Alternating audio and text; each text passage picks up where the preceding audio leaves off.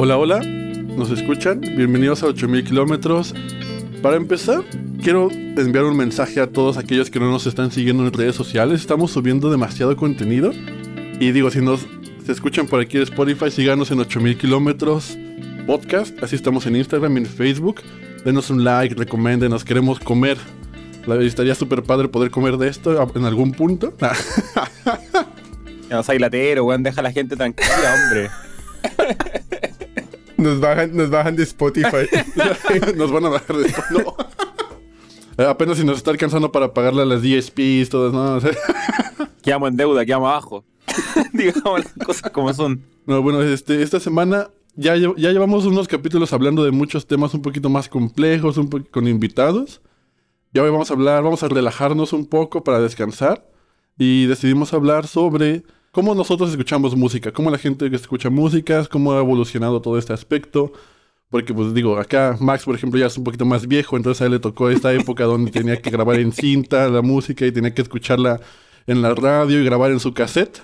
Uno ya nació con el iPod Nano en la mano, entonces sí hay mucha diferencia en cómo vamos escuchando música. Y para ver, nomás para platicar un poco y alivianarnos después de esta semanita y que ustedes lo disfruten. Hacemos este capítulo por esa razón. Queremos saber cuáles son los hábitos de la audiencia al momento de escuchar música. A mí me obligaron a estar aquí en este capítulo. Yo no quería grabar hoy día. Ah, y hablando de escuchar música, bueno, muchachos, una noticia, no sé si es muy buena, pero ya pasamos las 400 descargas. Así que eso es un milestone eso. 150 de esas son Max.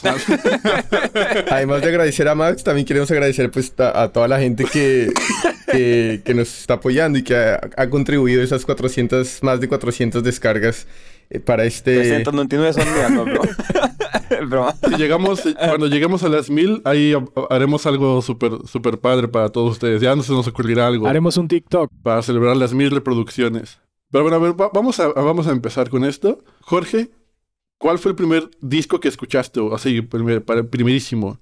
¿Y cómo lo escuchaste? El primer disco que escuché, si no estoy mal, o sea, ahorita que... Ok, ya. El primer disco fue de Michael Jackson, fue em, Dangerous. Me acuerdo que mi papá lo compró, pues fue un disco, eh, compré el original y eh, era un disco súper bonito que tenía el, librito, el diseño de la portada es como, es bien Michael Jackson, o sea, tienes el diseño como con toda una estructura y tiene los pequeños detalles, eso que tú te pierdes y miras los detalles que están en este lado y en este otro lado. Eh, tenía, digamos, como el la típica persona parada pero con cara de perro. Eh, entonces tenía todos esos detalles que uno se iba y mostraba como un universo de Michael Jackson que era muy bacano. Entonces ese fue mi primer disco que, que escuché. ¿Y, y, qué ha cambiado? ¿Sigues escuchando ese disco? Honestamente no lo he vuelto a escuchar. Ahora que lo mencionas no lo he vuelto a escuchar. Pero ahí está. O sea, en ese disco está Jam. En este disco está Black and White. Donde, donde aparece el video con... ¿Cómo es que se llama el personaje, el actor de Mi Pobre Angelito? Eh, Macaulay, ese weón. Ajá, ese man, ese man está en, el, en, el, en el video de esa canción. Si no estoy mal, también está mm, en el video en el que aparece Eddie Murphy. Que Eddie Murphy es como un rey egipcio.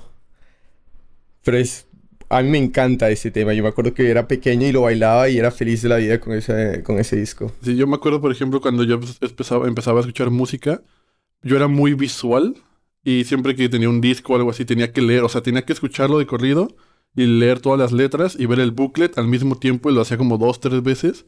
Así el primer día que lo compraba.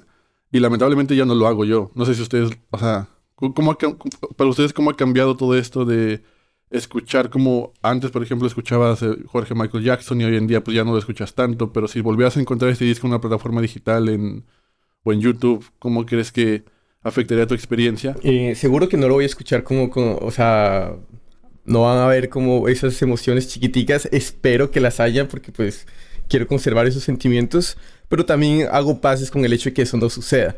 Pero ahorita que lo mencionas, seguro que esta semana lo voy a escuchar. O sea, ya, ya me dio la curiosidad y ya me picaste donde era en, el, en ese nervio y lo voy a escuchar esta semana. Pero, por ejemplo, ahorita que mencionas, sí, yo sí escucho todavía álbumes enteros. El, Max está haciendo caras de yo, yo ni cagando escucho un álbum entero. ni veo una película, weón. Sí, weón. No, pues, weón, no, un álbum entero. Yo la verdad que no. Eh, películas, películas, bueno, eso es de otro tema, pero. ¿Y antes, pero y de niño escuchabas discos enteros? Eh, la verdad, mientras la serie pregunta a Jorge, yo pensaba cuál fue mi primer álbum y todo, y yo escuchaba álbum entero, sí, pero de música clásica, weón. Esa es la verdad. Es que te cagaron de chivolo. ¿Y qué te, pasó? Esa es la verdad. ¿Qué te pasó? Aquí estoy, pues, weón, los conocí a ustedes. Eso me pasó. no, pero em, en verdad, en verdad yo escuchaba álbumes de música clásica entero. Pero así como álbumes después, em, nunca, no tengo recuerdos de, discos, digamos, más mi hermana que compraba, mira, los cuatro cuentos pusieron cara. mi hermana compraba, compraba disco, compraba disco y escuchaba ahí, pero eso, la verdad, o Pink Floyd también. Pero, ¿sabes? A mí también mi, mamá cuando yo estudiaba de pequeño eh, me ponía, cuando hacía tareas, me ponía música clásica y me acostumbré. O sea, música Sí, me inspiraba, o sea, y al principio como que era indiferente, pero después como, que... Luis, como que nos tienes odio por eso. sí. No, es que, o sea, a mí, a mí, no me ponían, a mí no me ponían música clásica, por ejemplo. Yo, o sea, a mí me ponían música, música española, de hecho. O sea, trova, cantautores así bien como Sabina, Luis Eduardo Aute. ¿Y qué te pasó, hombre? Sí, todavía los escucho, güey. El Eric, ¿tú toda tu vida has escuchado guitarrazos? Brother, aunque no lo creas, este, he escuchado tanto música por el lado de mi papá y de mi mamá. Porque por el lado de mi papá he, tenido esa onda de Supertramp. Cuando éramos, cuando yo era chico, escucha, él tenía un disco que tenía las mejores canciones, así como los Beat Kids y cuando íbamos a la playa, él tiraba el disco nomás. Y siempre eran canciones que, o sea, las mismas canciones, pero era un discazo.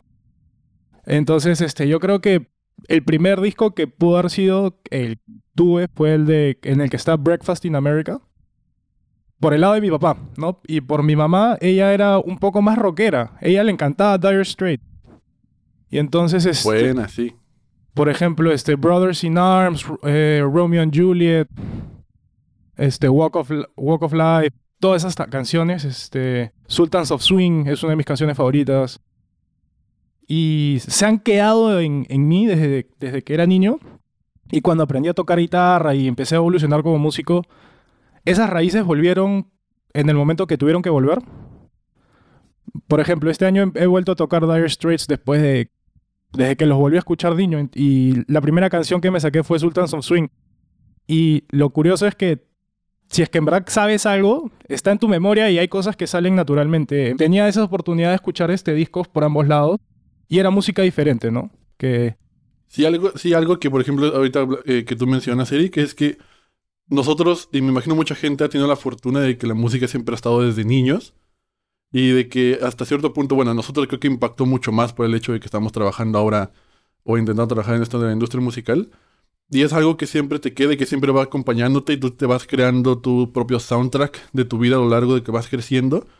Y, la música que va saliendo también, o sea, tú vas cambiando de gustos. Por ejemplo, Eric escuchaba Sultans of Swing, el Max escuchaba clásica y ahora escucha puro techno y música electrónica, EDM. Avicii. No, pero sí hemos cambiado mucho, ¿no?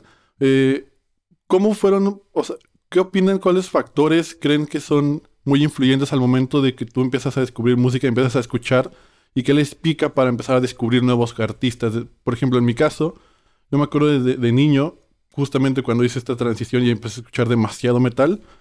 Este, todo empezó con el disco Reload de Metallica, que escuché una, la canción de Fuel en un juego de Hot Wheels y me voló la cabeza. Dije, ¿qué es eso? No lo entendí. Mi, mi papá me compró el disco y después eh, empecé yo a investigar demasiado sobre metal, metal, metal, descubrí demasiados subgéneros y de repente Metallica se me hizo muy pop, muy mainstream y me, metí súper, súper metido al dead, trash, black metal y todo eso.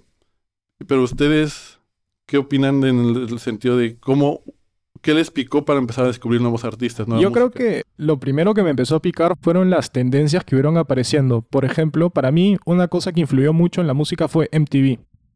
Yo sí fui las generaciones que pudo ver MTV y veía los videoclips. Y, por ejemplo, un ejemplo loco, el video este de Daft Punk, este Digital Love, que era este en el espacio, que era dibujado, animado. Ese video lo pasaban a, a las 6, 7 de la mañana. Y me El acuerdo de que... One More Time. Sí, no, no, no. eh, Sí. claro, es de la- toda esa película porque es toda Sí, una película. Y entonces, este, me acuerdo que a las 7 de la mañana yo me levantaba y prendía la tele, salía esa canción porque siempre me iba a dormir con MTV y de ahí me iba al colegio. Entonces, yo creo que fue evolucionando eso, también el acceso a la música, porque yo creo que mientras más he tenido acceso, he podido ir seleccionando qué es lo que me gusta, a llegar a un punto en el cual ya no me tengo que escuchar un álbum si no quiero, si no puedo hacer playlist o ordenarlas de forma categórica que me... Por ejemplo, quiero escuchar rock hoy día, quiero escuchar algo que sea guitarras acústicas, quiero tocar algo, quiero escuchar algo que sea maná, por así decirlo, que soy recontra fanático. Entonces, este, yo creo que al ir evolucionando con el tiempo, mientras las diferentes cosas, los accesorios tecnológicos que, que hemos ido teniendo, han impactado. También la calidad de sonido que ha ido saliendo, ¿no? Porque este, también hay, digamos, la plataforma Tidal que te reproduce este, este en calidad master, los WAV.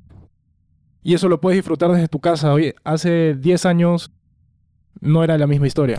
Sí, ah, digamos a mí, weón, eh, honestamente, al principio, cuando era pequeño, listo, sí, mi- mi- mis padres sí me ponían música y todo esto, pero que yo activamente escuchara música no lo hacía. Digamos, de chiquito para mí todo era fútbol. Y para mí fútbol era... Esa era, esa, esa era, rodilla, esa ya era, no exacto, esa era mi iglesia, hasta que se me cayó esa iglesia.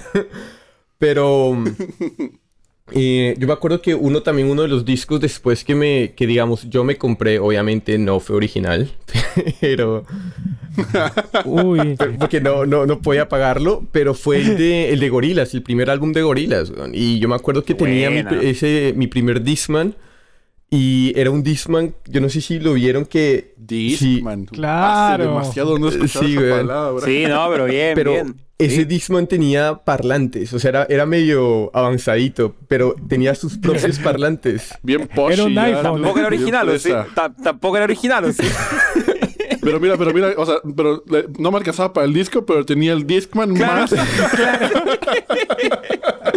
Era, O sea, el artista Pero- me valía, pero mira, mis Pero yo sí escucho bien. Sí, sí, bu- buena ahí, buena ahí. Hay que, tuve- tenía que reorganizar mis prioridades ahí, pero digamos, ya luego, yo me acuerdo que estaba en el colegio y una vez su profesor, y yo no sé por qué nos puso a hacer eso, seguramente se le acabó el contenido y no sabía qué enseñar ese día, y simplemente lo que el man empezó a hacer es pon- poner canciones y nosotros estudiantes teníamos que adivinar qué canción era. Y a mí me sorprendió que amigos en, reconocían canciones a, lo- a canciones a los 10, 5 segundos y yo no, yo nada, yo decía como, no me gusta esto, weón. Y yo me acuerdo que de ahí en adelante descubrí Ares y empecé a descargar. Y una de las ca- primeras canciones que me descargué, o primeras bandas, catálogos de bandas que empecé a descargar, fue el de Red Hot Chili Peppers. Y la primera, una de las canciones fue, eh, si no estoy mal, Can't Stop. Y ahí empezó como la curiosidad. Entonces en, ese momento dije como me tengo que rellenar de un vacío grande que no he hecho la tarea. Entonces voy a descargarme eh, catálogos viejos, me familiarizo con eso y ahí sigo por adelante. Así fue mi tarea y ahí en adelante para yo empezar a descubrir música. Ya hoy en día es como, ya tengo el bichito y es como, así como cuando uno adquiere el ritmo para ir al gimnasio y el día que no vas al gimnasio te sientes mal en eso me pasa igual, o sea, a cada rato estoy en la búsqueda constante del artista y estoy escuchando diferentes playlists y estoy escuchando, eh, leyendo diferentes blogs y si hay algo que me gusta, pum, de una me meto al artista, pum, de una me meto a la, al, si es un álbum y me, me, me mando el álbum. ¿Y te cuesta encontrar o no? Me cuesta en- encontrar qué. ¿Música que te guste, nueva? A mí Me, gu- sí. me cuesta más encontrar artistas que me gusten, porque hay can- canciones, van a ver, por lo menos de un artista, probablemente hay una canción que te va a pegar, pero que te enamore el artista porque simplemente quiso hacer esa canción de esa manera, en ese estilo, y ese estilo resultó que a ti te gustaba, pero no necesariamente ese artista haga música siempre así. Yo, yo siento que también para que tú te enamores de un artista, ese artista debe llegar a tu vida en el momento indicado, hablando Es como cierto. escucha. También, Es cierto. Y tienes que tú hacer esta relación de algún momento en tu vida que te pegó demasiado con que el artista sacó la canción que piensas que es- la hizo para ti, con lo que estás, porque justamente tu memoria como que lo enlaza y automáticamente te vuelves fan. O sea, ahorita, por ejemplo, siento yo que es muy difícil, como dices tú, Jorge, enamorarse de un artista nuevo, por así decirlo, porque pues están sacando sencillos, canciones, canciones, canciones, y millones de artistas están prácticamente sacando música todo, todo, like, todos los días. Y antes era un poquito más, eh, un trato más sutil, más bonito, más eh, Pink Floyd, vale, aquí está el disco de The Wall, aquí está el Dark Side of the Moon. Te tomabas la tarea de escucharlo, de entenderlo, de ver el libret, el booklet, leer los lyrics. Y eso creaba en ti un, un, un sentimiento de, ay, esto es mío. Y estoy, siento que tengo algo que vale.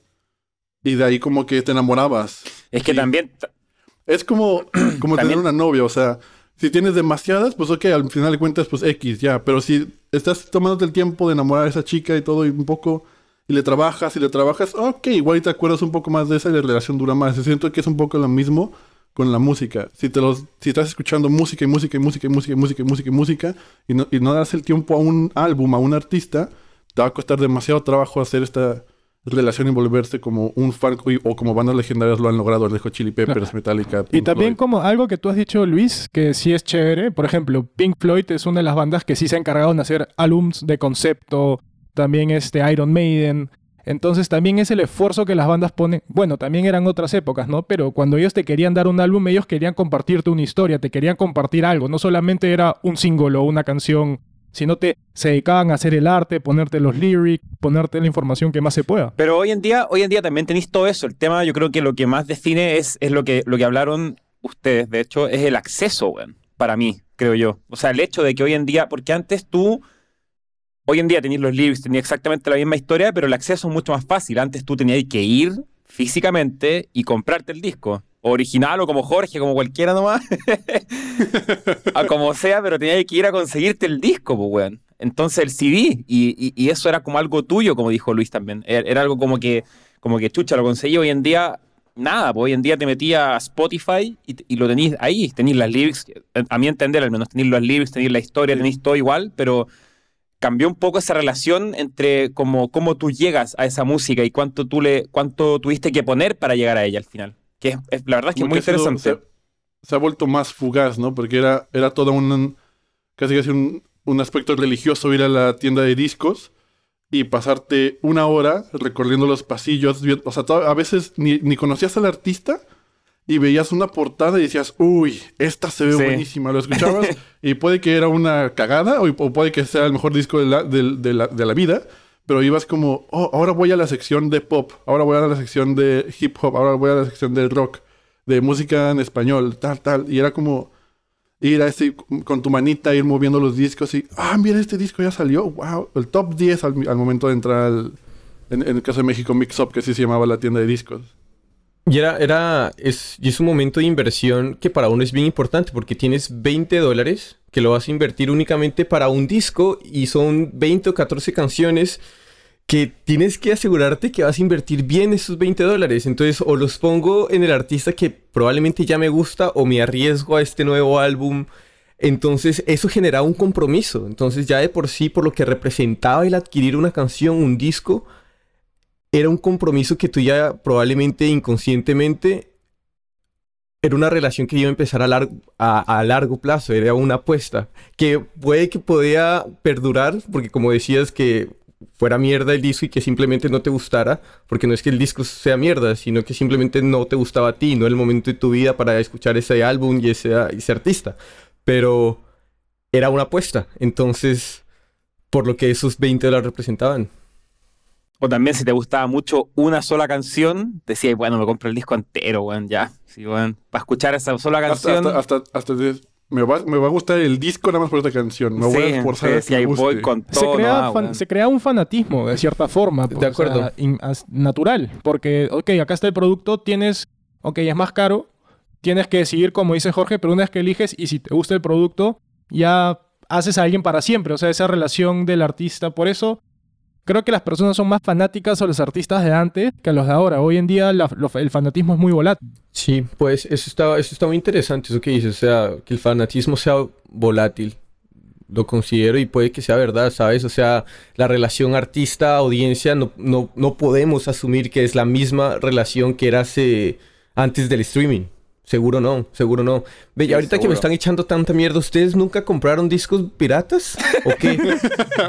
Oye, ¿esto se ha, no- vuelto no- confesiones o qué? Sí. O sea, estamos acá... Se enojó, weón. ¿Qué te- Tranquilo. Ya, ya vamos a decir, ¿no? Tranquilo, clase- hombre. Clase media, clase media baja, pues obviamente sí. Ahora, Vamos a tener que censurar ahora, estas, co- estas confesiones, weón. Tranquilo. ahora nos vamos a confesar. Pero, por ejemplo, en mi vida marcó Sí, eso sí. mucho. O sea, tanto Ares no, como comprar discos sí. piratas 100%. marcó mucho. 100%. Eh, yo, yo, 100%. yo las veces que compraba discos piratas, me compraba como las compilaciones así eh, y en, en- en un mercado, en un tianguis en la calle. y siempre me iba- o sea, le pedía a mi mamá, dame cinco pesos. Cinco pesos es pues, nada, o sea, nada. Pero en ese entonces eran cinco pesos. Y me iba al, al tianguis, al mercado. Y veía así noven- los 100 éxitos del año. Y me compraba ese disco.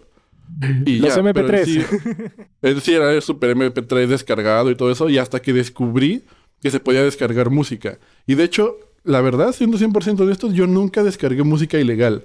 Le- mi mamá tenía... Porque yo, porque- no, porque no sabía. Porque no sabía. Porque yo no sabía. Ah, era, un, era un completo Sí. inútil. Dice el personaje que dice que salía con 10 mujeres eh, y ahora no. No, ¿cuándo dije Claro. eso? No, no, pero o sea... Está grabado acá. Hay muchas... Yo me acuerdo que yo no podía, este... No sabía descargar música de Ares Claro. o de LimeWire. Y le tenía que pedir a tenía internet, tonto, dice. Le tenía que... No tenía internet, ya, dice. ya no voy a decir nada porque miren, las pedradas están con dale. todo, ¿eh? Dale, dale, dale, dale. No, y le tenía que decir a mi madre que le pidiera ayuda a una amiga suya que ella sabía cómo. Y yo le mandaba mi lista, así escrita, de quiero esta canción y esta y esta y esta y esta y búscame de este artista. Y me los descargaba y me los daba en un disco. Así era como yo empecé a, por así decirlo, usar estas nuevas- a piratearme música en línea. Ese fue mi procedimiento, súper complicado, la verdad. Creo que era más fácil comprarte el MP3 con tus 5 pesos nomás. Sí, weón. sí, la Yo neta. sí tenía un tío que, que iba al sitio de los discos de. Bueno, de los discos piratas. Y. Pero él le decía, él le decía, y él le pasaba la lista al señor y decía, quiero este disco. Y con el- la lista de canciones. Y esa era la playlist de él, weón. O sea, esa, esa era su No, manera es de armar playlists. Sí. La, la verdad es que era, era muy, muy caro, weón. Comprarse un disco original era muy, muy caro. Y tampoco, o sea, era, era, weón, era una locura. Te gastaba ahí, no sé, serán 15 dólares por, por hablar en, en moneda internacional, no sé, 15 dólares en un disco, weón. Era como que, no sé, 20 dólares en un disco. Era como, no, disco, yo también compraba disco. ¿Discos piratas? Piratillas. ¿A- a- cu- ¿De cuántos artistas, Max? ¿Cuánto debes? No, de cualquiera. O sea, de- de- yo era más de, yo era más la verdad de que. Y toda mi vida ha sido así, ¿ah? En verdad. De más de. Me gustaba una canción, y sigo siendo así en verdad. Me gustaba una canción y me, y me, me obsesiono. O sea, mal. Con el artista, con el productor, con el, con todo. O sea, con una canción y voy así. Si una canción me pega, me pega de verdad, voy así a mango. Y la verdad es que con la electrónica me pasó igual. Con la electrónica hay una historia muy chistosa que es que en Chile se hace un festival que imagínense que es como Tomorrowland. Pero en Chile. Y fuimos con amigos. Pero en Chile, sí. Chileland. Pero bueno, pero bueno, es bueno, es bueno. Se llama Mysteryland Chile. Y fuimos con amigos. Mis amigos, si escuchan esta historia, se van a reír porque se van a acordar. y fue muy chistoso porque fuimos al festival y este festival, obviamente, la idea es ir de fiesta, etcétera, etcétera. Y, y yo pensé que el festival era de reggaetón en ese entonces. Ya, ya, ya. Te Imagínate, quedabas imagínate te el que- festival de reggaetón que se llame Mysteryland. En todo caso, y- Wow. y, claro, y, y te quedabas ahí a dormir y todo en carpa, etcétera, obviamente. Y mm, nada, estábamos con mi amigo, o sea, llegamos, ya iban, no sé, dos horas, tres horas, ¿me entendís? Cuatro horas en el festival y estábamos ahí todos pasándola bien. Y yo dije, y estaban con la electrónica, ¿me entendí? Bombo, pum, pum, pum. Y yo, bueno, yo llegó un momento que le digo a, mi- a mis amigos, oye, bueno, ¿y, y el reggaetón a qué hora, a qué hora lo ponen? ¿Cuándo, cuándo sale Yandel? ¿Cuándo sale? Sí. La Z y la L, ¿dónde Bueno, ya- están? ¿Dónde está Daddy Yankee? Y hasta, hasta el día de hoy me molestan. Pero la verdad que ese festival fue bastante. Fue algo que cambió. Y ahí escuché Levels de Avicii en realidad. Y ahí empezó todo el. Que para los que no sepan, Avicii es este, la religión de Max. Sí. La verdad que ¿Cómo, sí. ¿Cómo descubriste Avicii, güey? Eh, ¿Fue ahí en el Por eso, festival? ahí, ahí, ahí, en ese festival, sí, en ese festival pusieron Levels. Y yo dije. O sea, esa canción me llegó tanto, en verdad, me llegó tanto, que dije, weón, o sea, no lo podía creer. Dije, esta weá, ¿qué es? ¿De dónde salió? ¿Quién hizo esto? O sea, ¿qué, qué es? ¿Cómo...? Y ahí empecé a averiguar, a ¿Qué tan averiguar, a borracho averiguar, estabas? más, más. La verdad que estaba sobrio, créeme. en ese momento particular estaba sobrio. En el festival en sí en general no, pero en ese momento, en ese momento estaba sobrio y fue y siempre ha sido así, en verdad. Lo mismo con Soda Stereo también. Soda Stereo escuché música ligera y música ligera dije, pero weón, o sea, dije, ¿quién, quién, quién, ¿de quién es esto? ¿Qué es esto? O sea, weón, y me llegó tanto, dije, tengo que escuchar más de esto, tengo que buscar más, tengo tiene que haber más, tengo que encontrar más y empecé a buscar qué estilo es, quién lo canta, eh, no sé, en qué disco está, cómo, cómo, cómo recibir más de eso. Y así ha sido mi historia. Y yo creo, yo creo que eso que, que mencionas es, es, esa pequeña semillita que uno escucha en esa primera canción que es lo que, por ejemplo, a mí es suficiente detonante para yo ya irme a meter al perfil del artista, al Instagram del artista, con qué productores está trabajando, si está firmado o no está firmado, quién escribe las canciones, o sea, esa, esa chispita para mí ya es suficiente. Entonces, por eso digo que todavía, por eso a veces es más fácil encontrar una canción que a uno le guste que a un artista que a uno le guste. Porque aún así, listo, ya tienes mi atención como artista, me voy a meter a indagar de ti a escuchar más cosas de ti, pues ya es como un proceso de, de enamoramiento si me, me, quedo o no de fan. Yo quería lanzar una pregunta porque en verdad te han tocado varias cosas chéveres. Yo quería preguntarles, ¿con cuál ha sido la última canción que ustedes se han pegado, como dice Mac? La última, así recientemente. Y, porque puede ser respuesta diferente, ¿y con cuál ha sido el artista que se han pegado así diferente, así en los últimos... Buena pregunta, hombre. No, hombre. Uh, todo el mundo va para Spotify en este momento. No, no, no, yo sí. Spotify. Usen su cerebro, muchachos. ya, yo me lanzo. Este, mm. el, Dale. Con la canción, el artista que has estado escuchando los últimos meses, casi interdiario, si no es diario, a Van Halen. Y he estado escuchando los primeros dos álbumes, el Van Halen 1, este, el Van Halen 2. Y no me, el primero que está de Eruption, está puta, todos los demones. De ahí el álbum 5150, que creo que mi canción favorita de la época de Sammy Hagar. Ahí está. Con, la, con el artista que me afané es Van Halen, pero con la canción es 5150, que es una diferente alineación porque tienen otro vocalista. Ahí está. A ver, muchachos, su turno. ¡Go!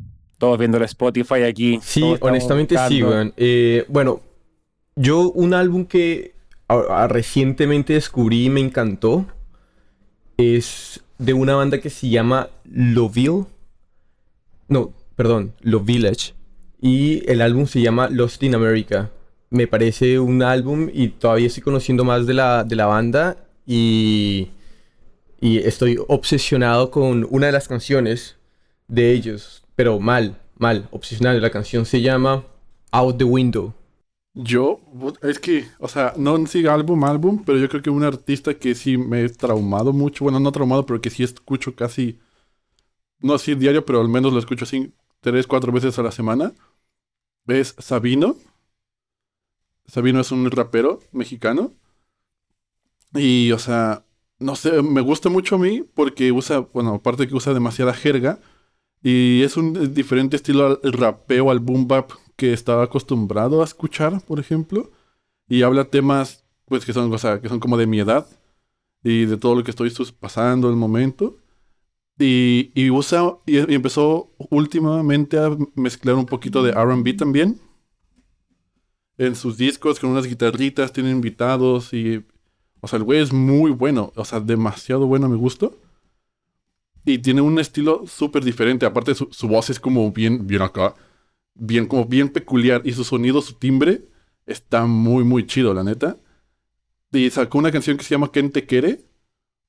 Está bien, bien chida. Se las va a pasar, güeyes, porque está muy, muy rica al, escucharla. Y el, el, o sea, el groove, el rapeo, las, como las palabras que él escoge y el corito, el hook está muy chido. De hecho, de hecho, eh, yo me acuerdo que tú me mostraste Sabino con, con la canción de Guapa, que es temazo. Sí, guapa. Pero, y tú me mostraste hace poquito que, que Sabino con un podcast en la pandemia.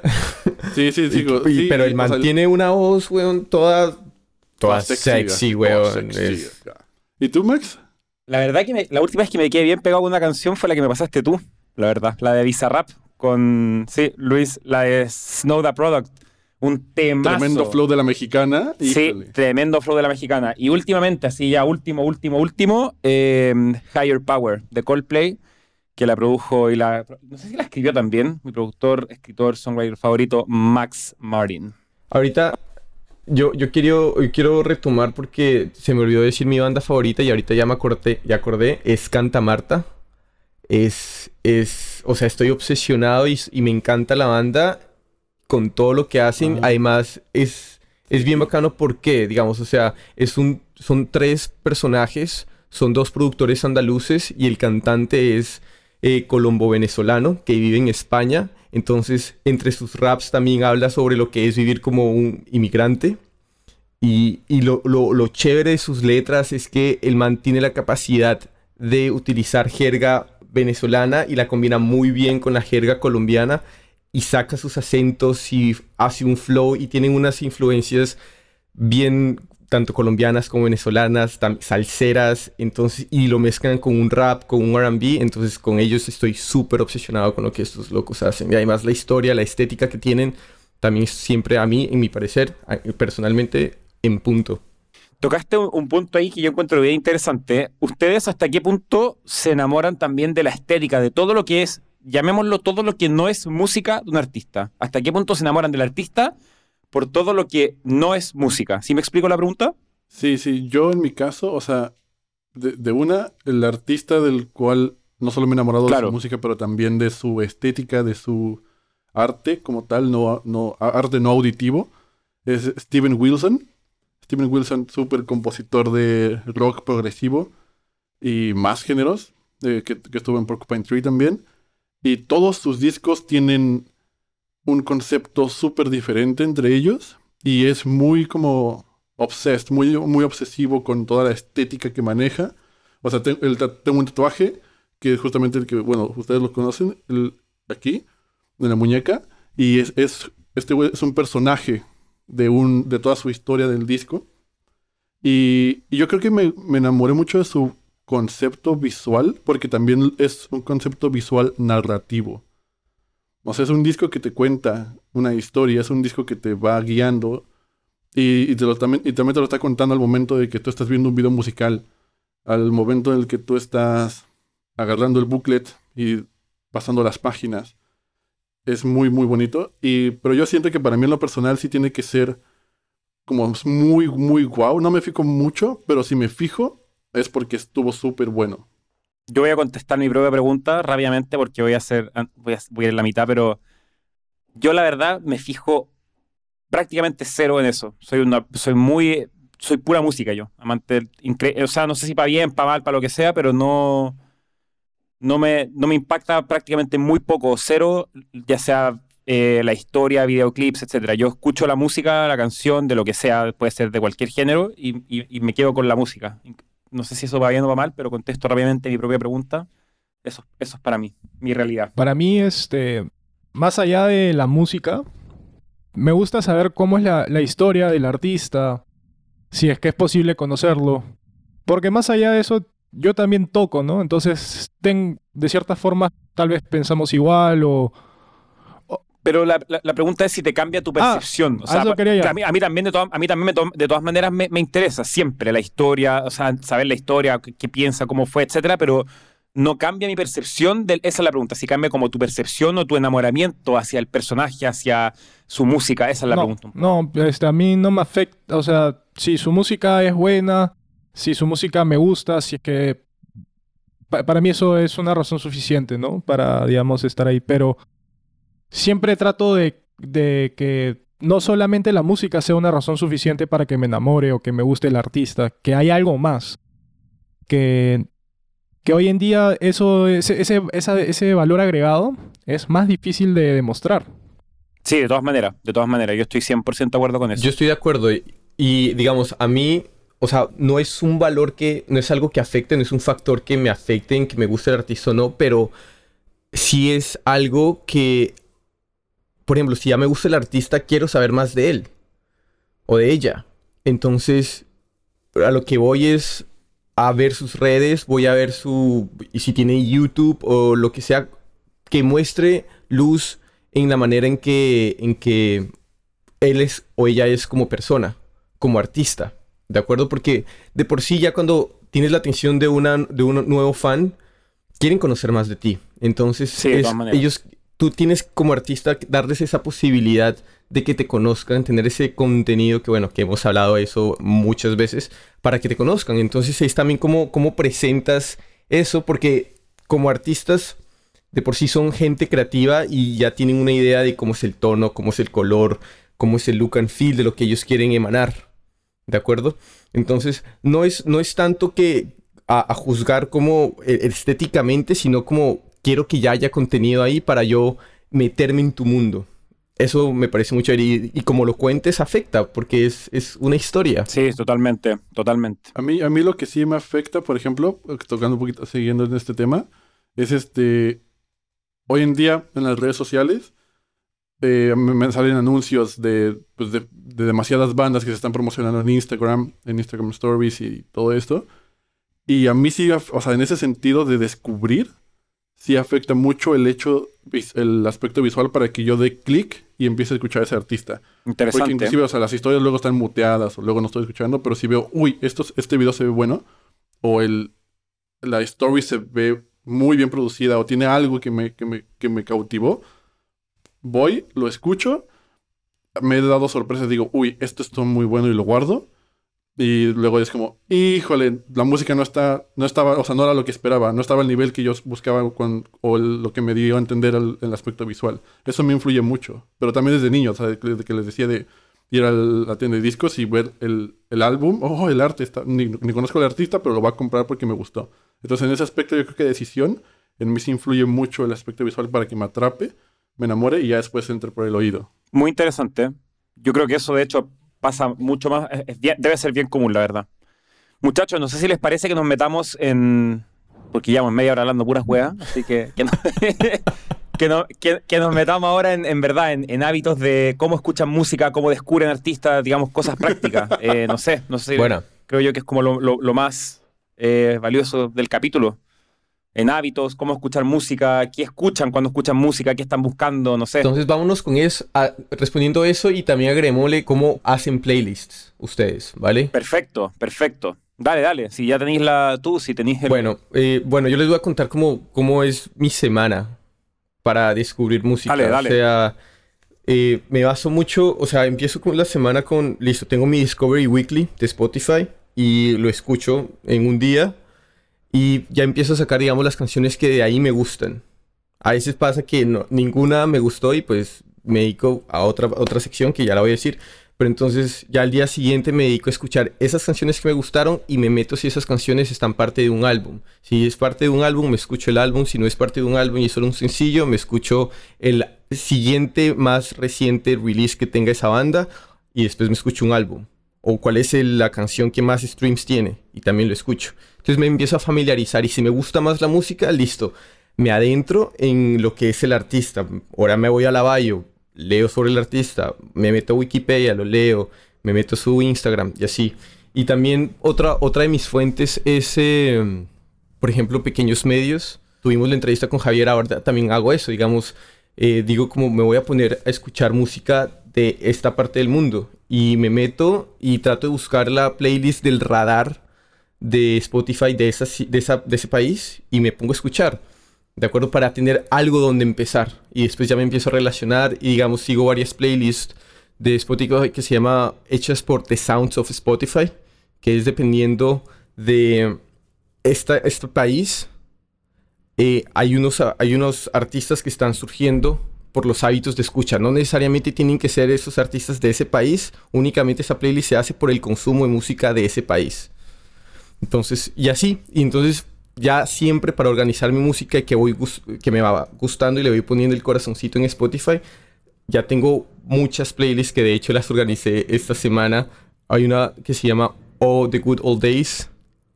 Entonces son así pura música de los Para que la 80. sigan, para que la sigan, ¿no?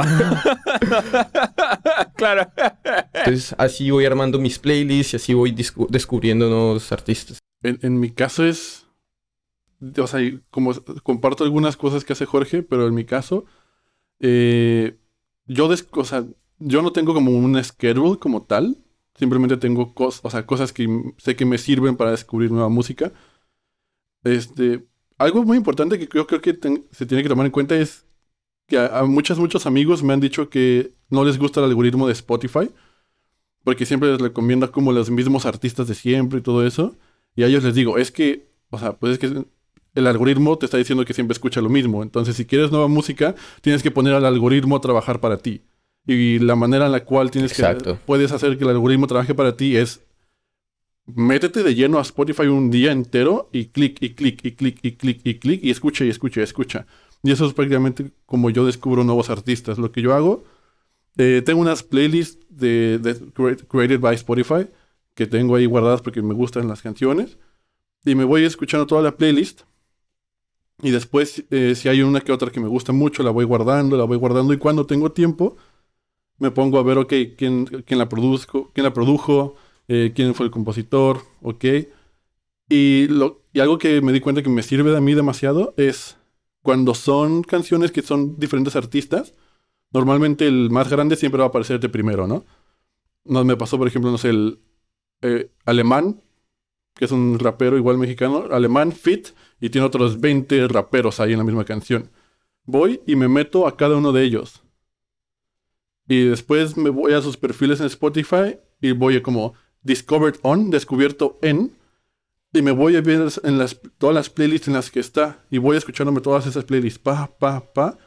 hasta- y, o sea, y- o sea, estoy como cavando, estoy cavando, estoy cavando. Después ya llega una playlist que me gustó, que no es muy conocida, y me pongo a escuchar esa. Y de ahí hago lo mismo. Ok, esta canción, y me voy a los feat artists, porque normalmente son más chiquitos, más pequeños, y boom, vámonos otra vez. Pa. Y al final termino con nuevos artistas que tienen 82 seguidores, 82 monthly listeners, que son muy buenos, pero porque yo hice como este proceso de filtrar desde lo más mainstream hasta lo más pequeñito, pequeñito, pero siguiendo un vibe que a mí me gustó, que sé que lo que voy a encontrar es bueno. Entonces eso es lo que yo hago por, por, un- por una parte al momento de descubrir nuevos artistas. Eh, también eh, mis redes sociales, o sea, puse a trabajar el algoritmo de todos los ads que me, me salen y todo lo que me sale en Instagram son ads de bandas emergentes. Y pues, o sea, de ahí voy. Me gusta, lo escucho, lo voy guardando. Yo pre-save, o sea, todo lo que me haya atraído lo, lo, lo preguardo. Ahí lo tengo, para que mi algoritmo vaya, pues, haciendo este refresh con nuevos artistas, con nueva música. Y también, o sea, tengo artistas que hacen el submission en una plataforma, en Groover, y ahí me mandan su música para que les dé feedback, y ahí voy descubriendo, porque ellos me abren otra, otra puerta de, oye, te mando música, va a salir tal fecha para que veas que se puede hacer, la mamada. Les doy el feedback, y si me gusta, los busco en Spotify, los busco en todas sus redes, y again, el mismo procedimiento. Featuring artist, discovered on, playlist, cavar, cavar, cavar, y voy descubriendo nuevos artistas. Y al momento de hacer mis playlists, tengo una, o sea, tengo varias, pero voy haciendo como por semestre. Así 2020 parte 1, 2020 parte 2, porque es como mi soundtrack de mi vida que voy a estar escuchando y que si quiero revivir un momento, voy a esa playlist y la escucho, ¿no? Si quiero revivir un momento exacto en mi vida, voy y la escucho. Y tengo otras, por ejemplo, eh, Hispanic Trap, que todas las canciones que me gustan del rap latino, del rap hispano, las voy, metiendo ahí, es pinche lista enorme, así, unas 40 horas, o sea, ya nada, nada bonito de curate. y después tengo una específicamente que es para descubrir nueva música. Y en esa playlist intento poner bandas, artistas, que tienen, o sea, mi criterio es intentar que tengan menos de 10.000 eh, monthly listeners. La, mía se llama, la mía se llama Music Sonar. Y es prácticamente, o sea, tienes, para estar en esa playlist tienes que tener menos de 10.000 eh, monthly listeners, tienes que tener algo que me guste, tienes que tener buena música y la más voy poniendo ahí las canciones. Y después las intento acomodar o intento como que tengan un sentido, porque, o sea, digo, como yo escucho tantos géneros, no voy a poner pues, rock progresivo metal y después te voy a poner bachata, o sea, no. Como que se te un poquito complicado, pero entonces intento curar como por moods, por vibes, y así es como yo descubro nuevas canciones y las pongo ahí. Este, yo para escuchar música, en verdad, me influyo mucho en lo que veo en redes sociales. Como yo sigo bastantes guitarristas solistas, entonces cada cierto tiempo empiezan a lanzar este singles, sencillos, y empiezo a, digamos, en base a eso, empiezo a hacer una investigación de que, ok, ¿y en qué banda están? ¿Y cómo veo eso? Por ejemplo, en Spotify eh, hay una parte que dice Fans Also Like, que es una gran referencia para descubrir música similar a lo que estás escuchando, pero que no, necesariamente este, has visto, ¿no? Y entonces, este, digamos, yo me guío mucho del, del Fans Also Like, este... No uso mucho el Discovery Weekly porque cuando lo he usado no me han dado buenas opciones, entonces lo usé dos, tres veces y dije, fue, prefiero yo hacer este, mi propia música. Y me trato de guiar mucho, no tanto por los billboards o por los charts, sino por los géneros, las cosas que me gustan. Y por bandas que he visto en vivo. Este. Una banda que descubrí hace dos años, pero que en verdad me pegó así, como diría Luis, estúpidamente me pegó, fue Tool. Porque yo Tool lo había escuchado, lo había respetado, pero una vez que los vi en vivo, fue como que. Do- nunca. ¿Dónde has estado toda mi vida, no? O sea, esta música que viene ¿Qué ha sido? ¿Por qué no te he escuchado antes? Y si es que te he escuchado antes, ¿por qué no te prestó la atención? Y en base a, a ese, digamos, ese, esa- ese evento, pude cubrir mucho más su música, empecé a descargarla. Ahora ya conozco como 40 canciones y, digamos, trato de encontrar la música en base a lo que me gusta, pero trato de percibirla. Con el tiempo he desarrollado, digamos, un bypass muy alto digamos, tengo, cada vez tengo menos tolerancia con lo que escucho. Porque, digamos, yo antes este, podía escucharme dos, tres minutos de una canción de 20 minutos y si el minuto 5 no me gustaba lo cambiaba, pero me escuchaba 5 minutos. Ahora, si no me llama la atención en 10, 15 o 20 segundos, next. Y es porque Muy interesante eso. creo que Muy es interesante. también base a los gustos, porque si hay algo que te empieza a gustar y hay algo que tiene algo que te llama la atención, lo vas a escuchar por más de 10 segundos. Pero si es algo que ya de por sí no te cuadra o no, no te tiene sentido. Trato de que mi bypass musical sea lo más este, tolerable posible, ¿no? No quiero, digamos, este, cerrar géneros, que lo he hecho en el pasado varias veces y he dicho, no, esto no escucho, esto no me gusta, o nunca voy a escuchar a tal artista. Pero así también vas entrenando tu algoritmo y, y, digamos, eso es, por ejemplo, por eso a mí me sirve tanto el Discovery Weekly porque tengo el algoritmo entrenado y me gusta entrenarlo. Algo que no me gusta, pasa. Y lo que sí me gusta, listo, lo meto en una playlist, le pongo un like eh, y lo escucho completo o lo escucho nuevamente. Entonces ya la- la- yo interactúo tanto con él que la- eh, ya Spotify dice, ah, ok, te gusta esta, este vibe y vamos alimentando eso. Entonces por eso El digamos... algoritmo le tiene miedo a Jorge ya, weón. Cada vez que Jorge se conecta, se tiene miedo. Por, por- A trabajar. por- por culpa de usuarios como Jorge es que están subiendo precios. Dije, este güey no está poniendo a trabajar más. Este, él nos va a quebrar. Jorge le dice, weón, a trabajar, weón, lo caga palo, te estoy. Le dando tira una 9 canción que no le mes, gusta. va. Corre, corre. Pero bueno, ya para cerrarlo rápido y Max, pasarte la batuta, Dale, dale. es este. Yo me baso mucho en cómo me siento, en mi mood, y en base a los artistas que conozco, empiezo a bu- buscar artistas similares. Porque creo que para mí es la forma. En mi forma de buscar es más precisa en lo que yo quiero encontrar, más no lo que yo quiero que me aparezca, ¿me entiendes? Porque yo quiero, digamos, Perfecto. llegarlo y, digamos, seleccionarlo y pasarlo. No que me aparezcan canciones al azar y esta me puede gustar, no. Que también es otra forma diferente de escuchar música y apreciar música, ¿no? Oye, está muy interesante eso. Yo me voy a quedar con eso que dijiste. Lo quiero destacar que antes te escuchabais cinco minutos. Yo creo que eso es algo que ha cambiado, no solo en ti, sino que creo que es algo que ha cambiado en la industria en general. Que es algo, yo creo que es muy interesante. Como el, el attention span del que hablamos y como. eh, o sea, no sé, me, parece, me pareció genial. Creo que en verdad. O sea, como que es algo que incluso los artistas han cambiado la forma en la que hacen sus canciones, etcétera. Bueno, eso es otro tema aparte, pero lo quería destacar porque creo que es muy interesante. Eh, yo, para escuchar música, eh, no hago playlists. Voy a partir por ahí. No tengo playlist, tengo toda mi, toda mi música. O sea, yo pongo aleatorio entre. Si tú tú te metes a mis light songs, me puede aparecer la quinta sinfonía de Beethoven y después me aparece Wake Me Up de Avicii. literal. literal. Así que tengo que ordenarlo, la verdad. Pero mis hábitos para escuchar música, la verdad es que trato de encontrar esa canción, igual que como decía antes, una canción que me, que me guste mucho, mucho, mucho. Eh, y la escucho, la escucho, la escucho, la escucho y me, me enfoco en la producción, me enfoco en el songwriting, trato de escucharla muchas veces hasta entender muy bien como por qué me gusta tanto. Esa es un poco mi, mi forma de escuchar música y de, y de, y de la verdad, no sé, de, de disfrutarla. Eh, y últimamente para descubrir música me cuesta mucho, la verdad. Me ha costado mucho.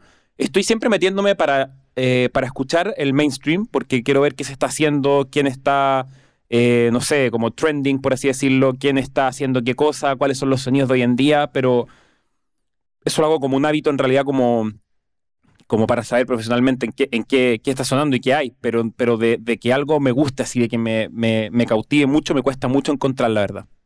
Me cuesta Y nos mucho. estamos olvidando también del factor amigos, ¿sabes? Porque, o sea, nosotros hemos tenido la fortuna de que, o sea, nuestro círculo de amigos es de, o sea, internacional. Entonces tenemos amigos aquí, de por allá y todo eso. Ah, sí. Y eso a mí en lo personal me, abri- me abrió así los ojos, los oídos a música que dije, o sea, es que, ¿qué es esto? O sea, porque estoy acostumbrado a un sonido de música, a un estilo de música occidental, americano, latino, Uh, europeo, totalmente. y de totalmente. repente me llega un artista de Ghana, un artista de Palestina, un artista de Egipto. Y es como, ok, ok, hay un mundo que no había descubierto, Totalmente. vámonos, pum, para adentro. Y ahí, ahí todavía no descubro al nuevo gran artista o cosas así, pero descubro como, oh, entonces este güey es famoso acá. Vale, y me gusta. Entonces estoy como en el mainstream de estos mercados que he descubierto gracias a amigos que me recomiendan. Todos tenemos ese amigo geek también que, que te dice, mira, escúchate esto, escúchate el otro y todo.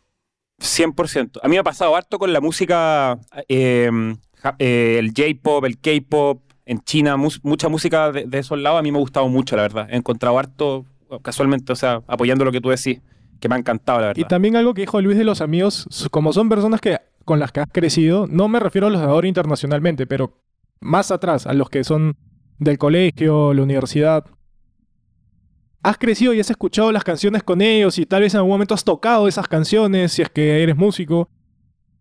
Y tener ya esa conexión y ese, digamos, ok, yo sé que a Eric le gusta esto, yo sé que a Luis le gusta rock, yo sé que a Jorge le gusta, no sé, no me... Pero este, con- tú ya más o menos, Luis, tú ya sabrías qué canción me podrías recomendar y me podría interesar. O saber, ah, esto tal vez no. Y viceversa, porque cada, o sea, cada persona con la que vas conociendo tiene un formato y cuando vas compartiendo música, ahí es donde vas. Yo creo que conoces la otra mitad de la persona, como que The Dark Side of the Moon.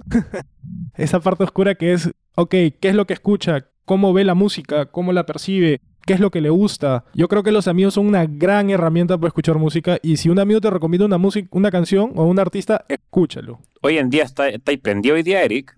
Una máquina, una máquina. Sí, hoy día sí, verdad que sí. Yo estoy 100% de acuerdo. Muy interesante, totalmente de acuerdo. Pues muchachos, ya llevamos hablando un, un tiempecillo. Eh, a los Sí. que nos escuchen, entrenen su algoritmo de Spotify para que esté mamadísimo, como el de Jorge. y pongan a trabajarlo, descubren nueva música. Si tienen amigos que también son artistas, oye, escucha, escúchenlos.